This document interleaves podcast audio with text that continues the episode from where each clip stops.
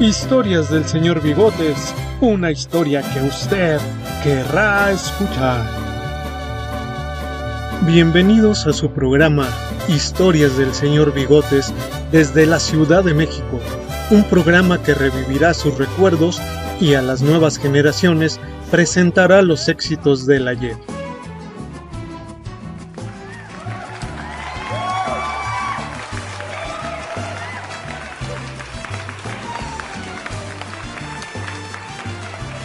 Buen día auditorio, bienvenidos a esta emisión del programa Historias del Señor Bigotes, donde escucharán la música que cautivó y enamoró a varias generaciones.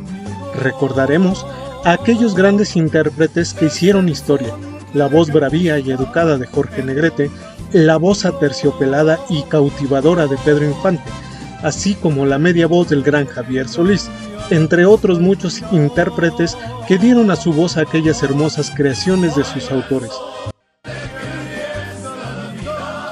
Continuamos con esta emisión con el Señor de las Sombras, Javier Solís.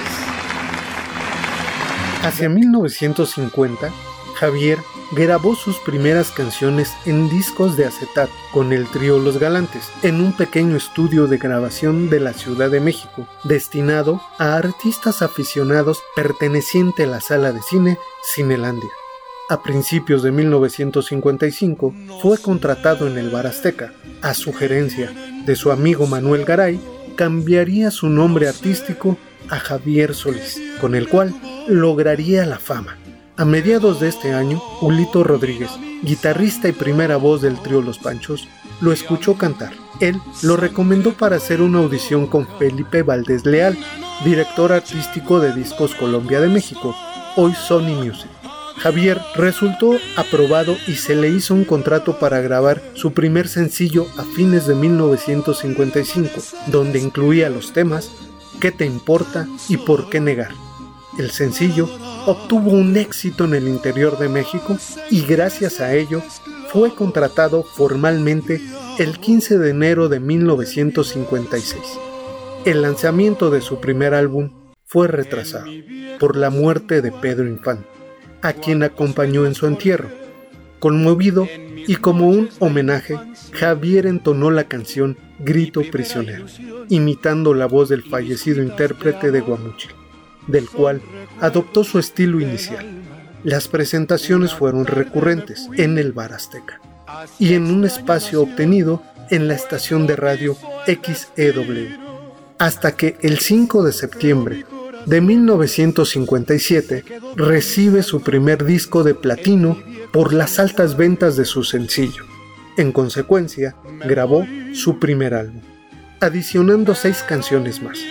Su consagración definitiva como cantante llegaría al grabar en 1959 el tema Llorarás, llorarás, del álbum del mismo nombre. Javier tuvo que generar una catarsis en su estilo que lo llevó a realizar una carrera mediocre.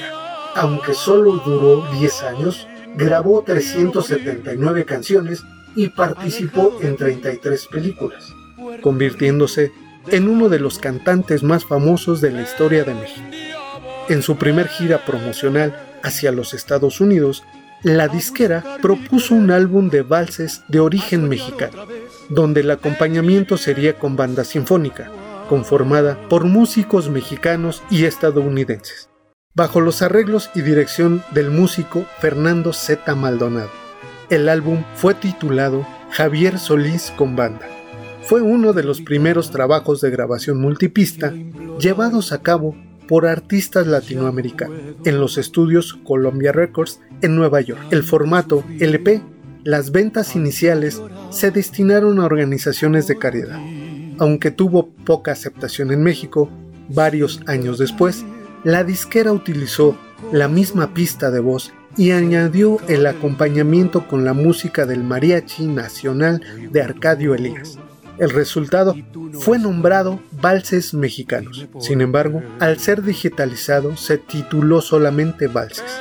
Esta acción fue la primera reconstrucción técnica con la voz de Javier Solís, aún en vida. Pocos fanáticos conocerían esta preparación tiempo después, gracias a los avances técnicos de la computación y multimedia. Recuerden, escucharnos en la siguiente emisión, mandar sus propuestas y sugerencias al correo. Gracias por su compañía, que pasen un excelente día. Historias del Señor Bigotes, una producción original de Juan Villa.